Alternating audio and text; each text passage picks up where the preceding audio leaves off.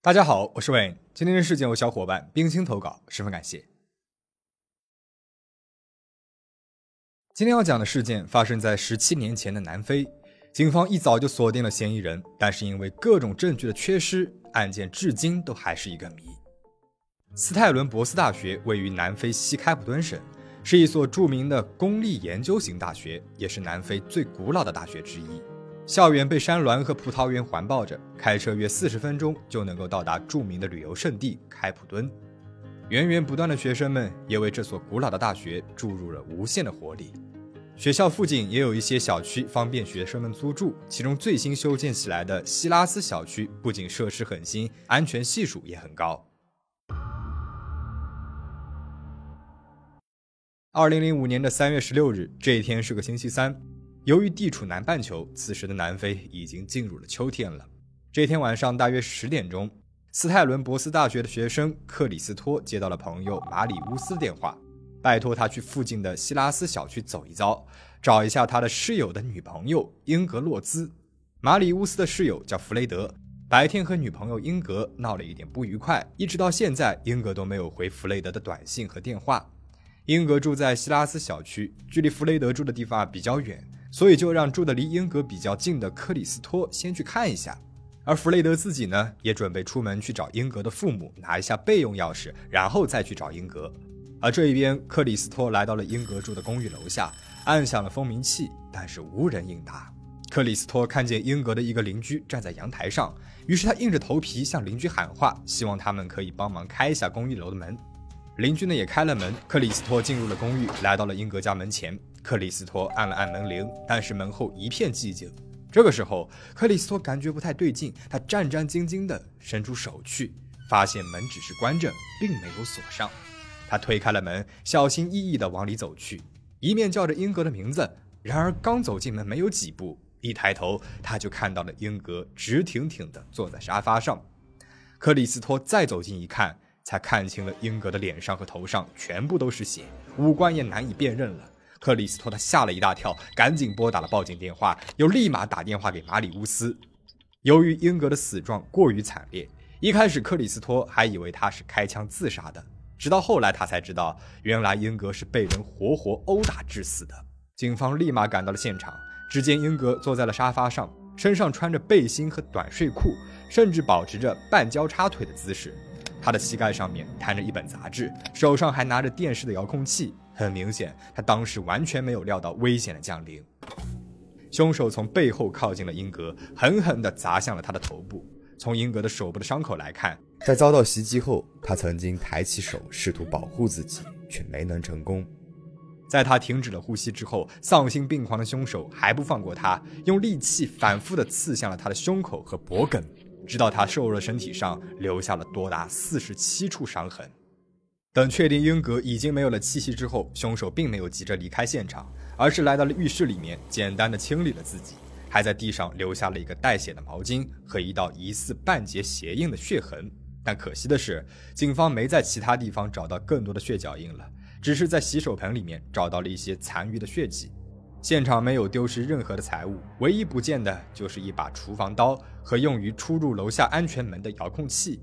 看来这个凶手并不是图财。那图色呢？经过鉴定法医的确认，英格在生前并没有遭受到性侵，也就是说，凶手的唯一目标就是杀害英格。没有入侵痕迹，没有打斗伤痕，有明显的过度杀戮的现象。常看我们频道的小伙伴应该能够猜到了，这种情况往往是意味着凶手和死者关系密切，否则不至于有如此的深仇大恨。英格穿着睡觉时候的衣服，而且他平时呢相对保守。如果不是亲密的人，他不会穿着睡衣来接待别人的。顺着这个思路，在排除了入室盗窃的可能性之后，警方很快就怀疑上了英格的男朋友，那个在白天刚刚和他发生过争吵的人弗雷德·范德维夫。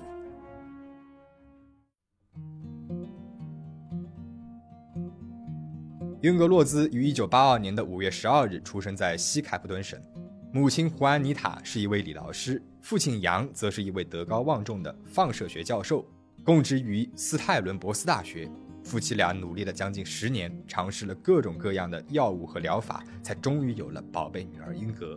为了更好的照顾女儿，母亲胡安妮塔放弃了自己的工作，一家人定居在了威尔格莫的富裕街区，生活是十分的和谐。英格他渐渐地长大，出落得亭亭玉立，也没有辜负父母的悉心栽培。他的成绩在全校乃至是全省都是名列前茅的。除了在学业上勤奋刻苦，他还表现出了很强的音乐天赋，可以演奏很多种乐器，还被选入了当地知名的合唱团。合唱团去欧洲巡演的时候，他的父母一路陪伴，在台下为女儿喝彩。高中毕业之后，英格进入了大学，选择了数学作为专业，并且以极优的成绩获得了本科学位，并且在2005年进入了斯泰伦博斯大学攻读硕士。有一个亲密温暖的家庭，有很多关心他的朋友，还有令人羡慕的天赋。可以说，英格的前途一片光明。在大学里，英格认识了精算学专业的弗雷德·范德维弗。这个成长于东开普敦省的男生，来自于一个富裕的农场家庭。他不仅成绩优异，还擅长各种运动，包括网球、橄榄球和板球。很快，英格就被这个男生的魅力给吸引了。两个人认识没有多久，就确定了关系，并且开始频繁约会。英格的父母呢，也很快就接纳了弗雷德，也把他当做自己家庭的一员了。快毕业的时候，弗雷德得到了一份工作，在知名的投资和保险公司奇卫担任精算师。也是在这个时候，他和马里乌斯开始合租。马里乌斯是两个人共同的同学，也认识英格。二零零五年二月末，英格也终于找到了心仪的公寓，搬了进去。他的公寓就位于希拉斯小区，这个小区非常的新，甚至有部分楼栋还在装修着。但是它有完整的防盗设备，每扇窗户都装备了防盗栏。英格喜欢这里，是因为这里不仅距离学校很近，离家呢也仅仅有三十分钟的车程，这样他可以每周末都回父母家和爸妈团聚了。二零零五年三月十一日的这个周末，和往常一样，英格回到了父母家，一切如常。男朋友弗雷德也在周日的下午来访，然后和英格一起回到了学校。父母满面笑容地挥手送别了这一对小情侣。然而没有想到的是，这居然是他们最后一次见到宝贝女儿了。等他们再得到了女儿的消息时，英格已经是一具冰冷的尸体，而那个他们当做自己的亲生儿子一样接纳的弗雷德，竟然成为了警方的头号嫌疑人。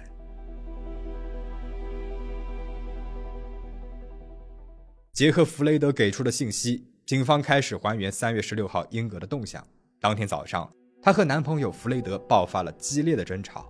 据弗雷德所说，他们争吵的原因啊，是因为英格他觉得弗雷德有事瞒着他，反复的向弗雷德确认他是不是还爱着他。而弗雷德呢，急着要去上课，就让英格把他的想法写成一封信或者是邮件，然后他们可以慢慢的讨论这件事情。然后他就在七点四十五分出门了。这一天，英格呢还预约了一个承包商来修一下阳台。承包商到的时候，英格也准备离家去上课，所以问他能否晚一些再来。早上的十点钟，英格在学校把写好的两页信交给了弗雷德，然后和一个名字叫温皮尔的童年好友共进了午餐。也是在这一顿午餐期间，英格告诉好友，他今天上午和弗雷德大吵了一架，觉得他们两个人的关系似乎要结束了。而温皮尔也成了少数几个见到他最后一面的朋友之一。在学校上完了课之后，弗雷德上午十一点抵达了公司，大概是下午一点钟左右，弗雷德给英格发送了这样一条短信：“嘿，我很高兴你的课程一切顺利，你和温皮尔玩的挺开心的吧？我在吃午饭的时候看你的信，非常的感谢。今天晚上有空的时候，我会把它再看一遍。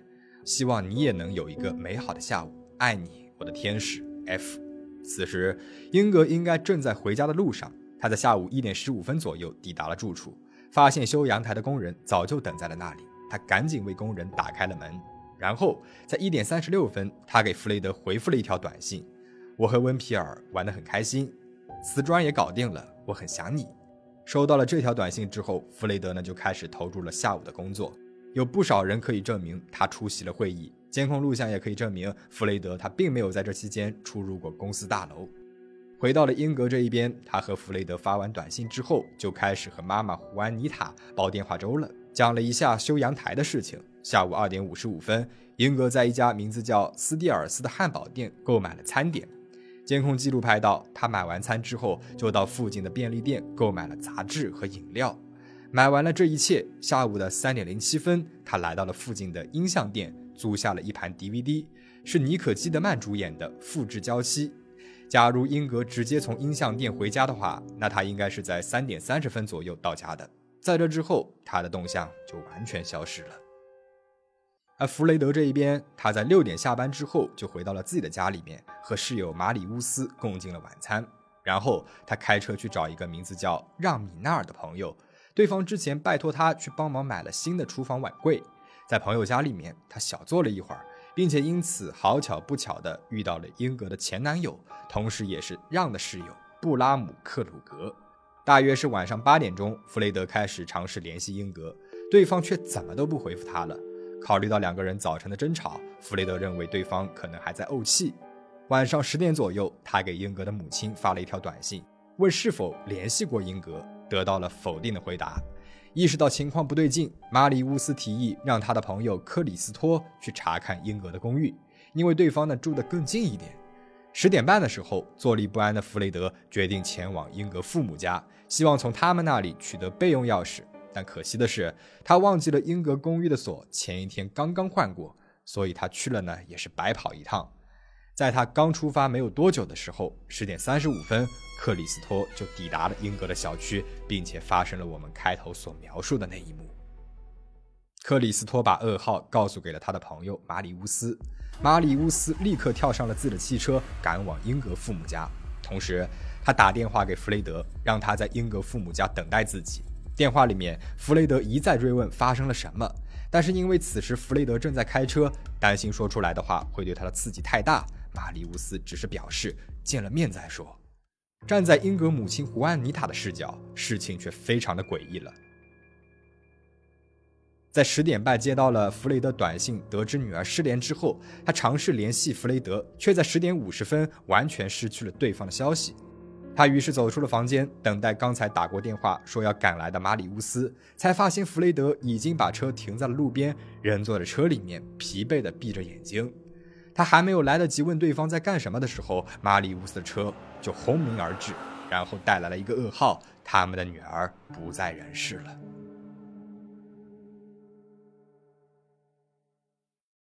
最初，英格的父母并没有怀疑弗雷德。他们允许他搬入了他们的家中，还住在英格曾经的房间里。弗雷德在英格房间的地上铺了一块床垫，他就睡在上面，身边的还摆满了蜡烛，仿佛是一个祭坛。在英格的葬礼前夕，母亲胡安妮塔给弗雷德发去了一条短信：“谢谢你付出的爱，弗雷德。我们的心早已因为失去了一个天使般的孩子而破碎了。我们爱你，好好休息。”可是接下来所发生的一切却让英格的父母逐渐难以忍受。由于无法面对女儿的尸体，英格的父母转而请求胡安妮塔的哥哥，也就是英格的舅舅兼教父去辨认尸体。但是弗雷德却从中阻挠，让舅舅不要去。他已经找到了自己教会的两个牧师代为执行。舅舅没有理睬他的干涉，并且在停尸房和两位牧师产生了冲突。这件事情让英格的父亲十分的生气。他认为弗雷德太过把自己当做自家人了。此外，弗雷德呢还和英格的父母提及了三月十六号那天上午英格写给他的信件。家人要求查看的时候，弗雷德却拒绝给出信件的全貌，只给出了一条简短的纸条，说是也包含在信件里的。而这张纸条的内容充满了英格对于弗雷德强烈的爱。然而，英格的家人却觉得非常奇怪，因为在纸条上面，英格说希望你接下来这天和这一周都过得开心，而不是接下来一周的其余日子。三月十六号已经是星期三了，英格为什么没有用第二种描述呢？这张纸条真的和周三的信件是放在一起的吗？后来迫于压力，弗雷德还是不得不公开了英格的两页信件。在信件当中，英格复盘了两个人失控的争吵。值得注意的是，信件里面，英格无数次强调自己对弗雷德啊是忠诚的，他没有背叛对方。很显然，这也揭露了他们两个那天上午争吵内容很可能并不像弗雷德一开始所说的那样单纯。当信件被曝光，英格的家人震惊地发现，他们的掌上明珠竟然在弗雷德的面前是无比的卑微。他经常夸赞弗雷德是完美的，自己根本比不上他，还因为担心家人会在复活节喝酒，而这一点可能会冒犯到极端保守的弗雷德而感到自卑。不仅如此，就连在给朋友发送“爱你”这个在西方非常常见的落款祝福时，他都给赶紧和弗雷德解释，这只是友谊的爱。直到此时，母亲胡安妮塔才想起来，当初英格在家里面度过最后一个周末的时候，因为下周很热，就打包了几条比较清凉的裙子。而那个时候，弗雷德曾经说过：“你只能够在我面前穿这些。”当时他和女儿都被逗笑了，完全没有注意到弗雷德的表情是非常严肃的。这封长信不仅揭露了弗雷德和英格之间的冲突，也给了字迹分析专家可供对比的素材。专家认为，英格那一张充满着爱的字条和后来写成的这封长信，很有可能不是在同一时刻写成的，因为字迹呢会因为写字者的情绪而发生变化，这两封信之间有着细微的区别。而弗雷德企图浑水摸鱼，这让他的行为更加的可疑了。调查刚开始没有多久，警方就遇到了一个投案自首的嫌疑人维尔纳·卡罗尔斯。他先是宣称自己杀害了英格，又改口说是自己的朋友动的手。他在入室的过程当中看到了现场，可是他描述的杀人现场和英格没有任何的关系，而且他甚至无法准确的在希拉斯小区里找到英格公寓的位置。经过调查，他确实与这附近的另外两起入室盗窃案件有关。但是，关于英格的被害，很有可能是他过量的服用药物之后所产生的幻觉。警方呢，也很快就排除了英格的几个异性好友，包括马里乌斯，因为他们要寻找的是一个对英格爱恨交加，以至于突然爆发的情感亲近的男性。毫无疑问，弗雷德他最符合这个条件了。弗雷德是他的人民教派的成员，这个教派啊，极端的保守。反对任何的婚前肢体接触，包括接吻，认为他们都很有可能导致偷食禁果。为了男友，英格呢也加入了这个教派。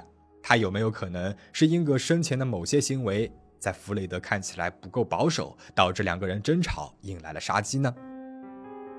当然，要判决他有罪，不能够只依靠动机的猜测，还得依靠确切的证据。可惜的是，在这个过程当中，南非警方表现出来了相当程度的无能。在刚刚案发之后，就有七八个没有任何保护意识的警察进入了英格被害的现场，他们四处查看，潜在的破坏了很多的证据。而接下来，我们来说说侥幸保存下来的三个最重要的证据。第一证据来自于英格在当天租借的那一盘 DVD，在包装盒上，警方找到了属于弗雷德的指纹。奇怪了。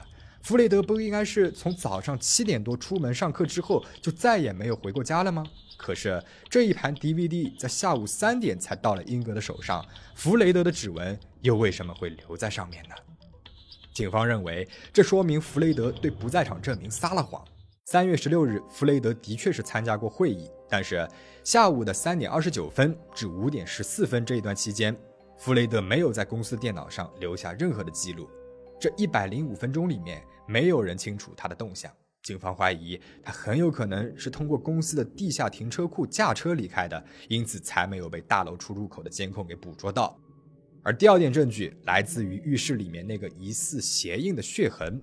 警方在弗雷德的家里面发现了一双刚刚洗刷过的运动鞋，而这双鞋的鞋底纹路刚好可以产生几乎一模一样的印痕。第三件证据是在弗雷德的车子上面发现的。警方在他的车子上面找到了一把锤子，它的一头是开瓶器，而另外一头呢，则是相当有分量的小锤子。这是英格的父母在圣诞节的时候送给他的。警方用一系列的动物的头颅做了实验，认为这个锤子啊，的确可能产生英格头上的一系列伤口。警方原本想向当天前往英格家中的承包商求证，但他们后来了解到，该公司已经解散了，雇佣的大部分都是非法劳工。而且都已经回到了莫桑比克，不可能再配合调查。知道警方开始怀疑自己之后，弗雷德主动提出了要做测谎。那测谎虽然是通过了，但是他最终与案件发生两年之后，二零零七年的二月份被起诉了。这场庭审一共是持续了漫长的九个月时间，成为了南非历史上最受关注，同时也最受争议的庭审之一。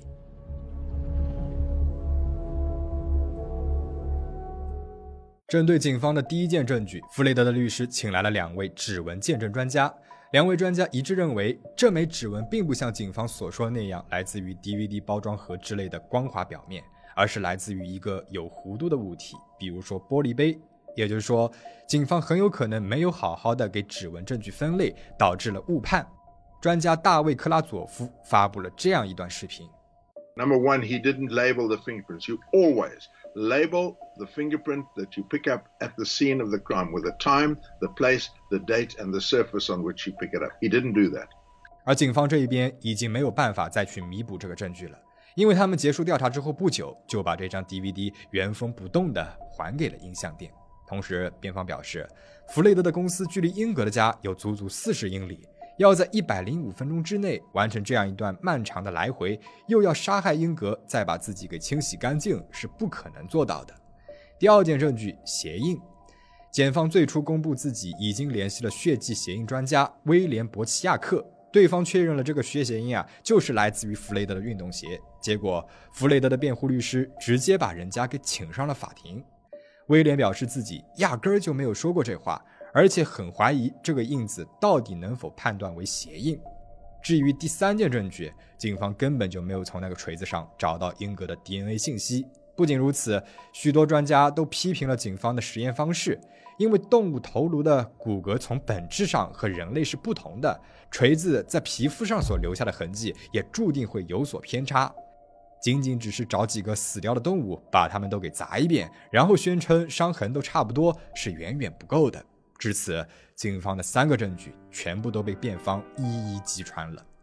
在法庭上面，辩方律师呢还补充道：“弗雷德企图掩藏信件，并非是因为心虚，而是考虑到这封信件很有可能会伤害到刚刚失去英格的两位老人，才试图只把象征两个人感情完美的那一面给亮出来。”最后，经过漫长的九个月的审理，弗雷德在二零零七年十一月被当庭无罪释放。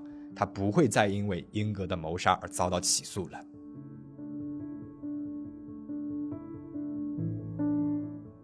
英格的家人无法接受这样的结果，为了替女儿讨回公道，他们向弗雷德提起了民事诉讼，要求对方赔偿八百万兰特，也就是六十五万美元。但是，失去了女儿的痛苦和法律程序的压力，令两位本来就孱弱的老人力不从心。迫于无奈，他们最终在2009年5月撤回了起诉。而弗雷德在2010年状告南非警察，却成功的获赔了4600万兰特，一笔将近400万美元的巨额赔偿。不过，随着警方提出上诉，这一裁决在2013年被上级法院推翻。弗雷德试图让更高一级的宪法法院介入，但是被拒绝了。二零一二年，英格的父母发布了价值一百万兰特（约合八万美元）的悬赏令，希望有知情人士能够为英格的去世提供线索。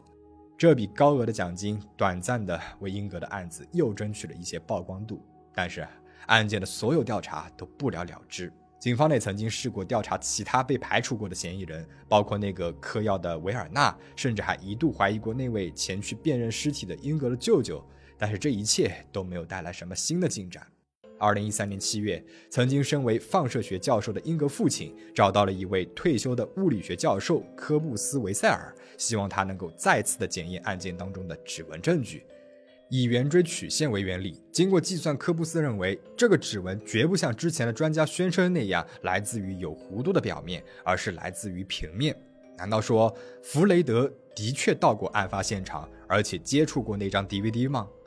而针对第三件证物，也就是锤子，法医科学家佩塔戴维兹提出，卢米诺实验表明锤子上有血迹。他认为，尽管有其他物质也会导致类似的反应。但是血液的发光强度、颜色和持续时间是不一样的。考虑到南非警方对于证物的笨拙处理，他认为没有提取到英格的 DNA 也是很正常的，因为 DNA 本身就只存在于白细胞当中，而大约只有百分之一的血细胞是含有 DNA 白细胞的。再加上武器很有可能经过彻底的清洁，就几乎检测不到了。与此同时，还有其他质疑的声音，把锤子和卫生间里面带血的毛巾给联系在了一起。认为从毛巾展开后血迹的曲线和尺寸来看，很有可能擦拭过型号完全一致的锤子。可惜的是，弗雷德已经开始了新的生活，他不会再因为此案而被起诉了，也恐怕不再会对这些新的怀疑做出回应。有关本案的证据，法医学家们一直争论不休，专家们指责彼此的判断出错，甚至作假。而警方表现出的无能也让南非的民众感到强烈的愤怒。假如当初进入现场那几个警察能够不乱摸乱走，假如他们能够好好的给指纹贴标签，那这个案件很可能根本就不会变得如此难以侦破，而英格的家人也不必煎熬这种痛苦了。有人认为弗雷德就是此案真正的凶手，但是借助警方的无能逃过了审判；也有人认为弗雷德啊是被冤枉的，警察从一开始就盯上了他，采用一系列模糊不清的证据栽赃祸害。那事件到这边就讲完了。这起事件让我想起了我们两个月之前所讲过的密室谋杀案，同样是年轻女性在密室遇害，同样是受害者都身着睡衣，对凶手毫无防备的状态，同样是一早就锁定了嫌疑人男友，同样是因为警方的神操作导致了证据被破坏，同样的嫌疑人过了好几年的安稳生活，同样的受害者父母一直不放弃寻找真凶，不同的是，在那桩案件里。多年后，辩护团队找到了一个当年被忽略的重要证据，最终嫌疑人男友在众人的争议声当中被判入狱十六年。那么，你认为弗雷德他是不是凶手呢？欢迎在评论区说说你的看法。最后，请大家保持警惕，保持安全。我们下期再见。